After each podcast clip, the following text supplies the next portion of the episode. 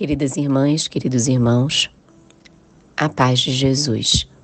Aqui é Luziane Bahia e está no ar mais um podcast Café com Espiritismo. É sempre salutar, refletir sobre a paz. O que é que nos traz paz? Por que mantermos a paz? Onde encontrarmos paz? No livro Viver e Amar, Joana de Ângeles através da psicografia de Divaldo Pereira Franco.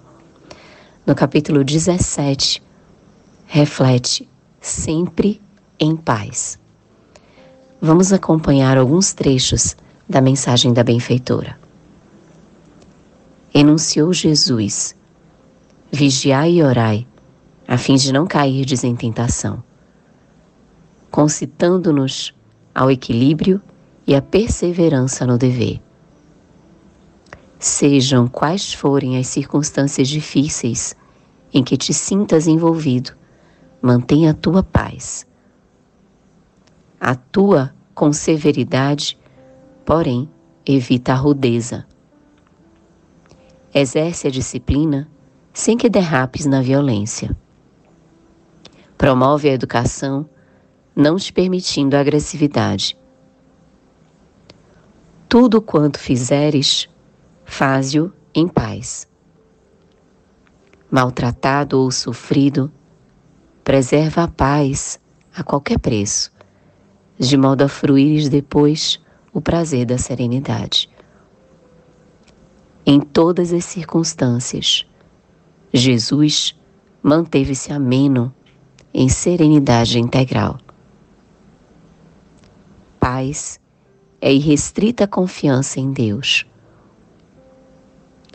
Conserva desse modo a tua tranquilidade e coopera em favor do bem geral, não engrossando as fileiras dos reclamadores, dos violentos, dos insensatos.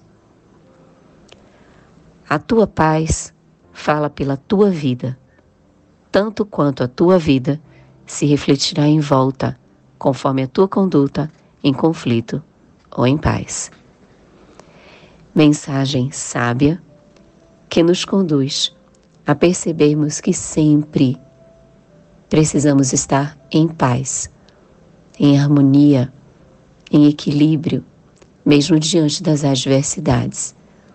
Que o nosso grande desafio é buscar manter-se em paz, atrelando-se aos comportamentos das leis divinas, buscando coerência nos nossos pensamentos, nas nossas palavras, nos nossos atos, para que dessa forma busquemos a integralidade nas nossas ações e a verdade nas nossas atuações.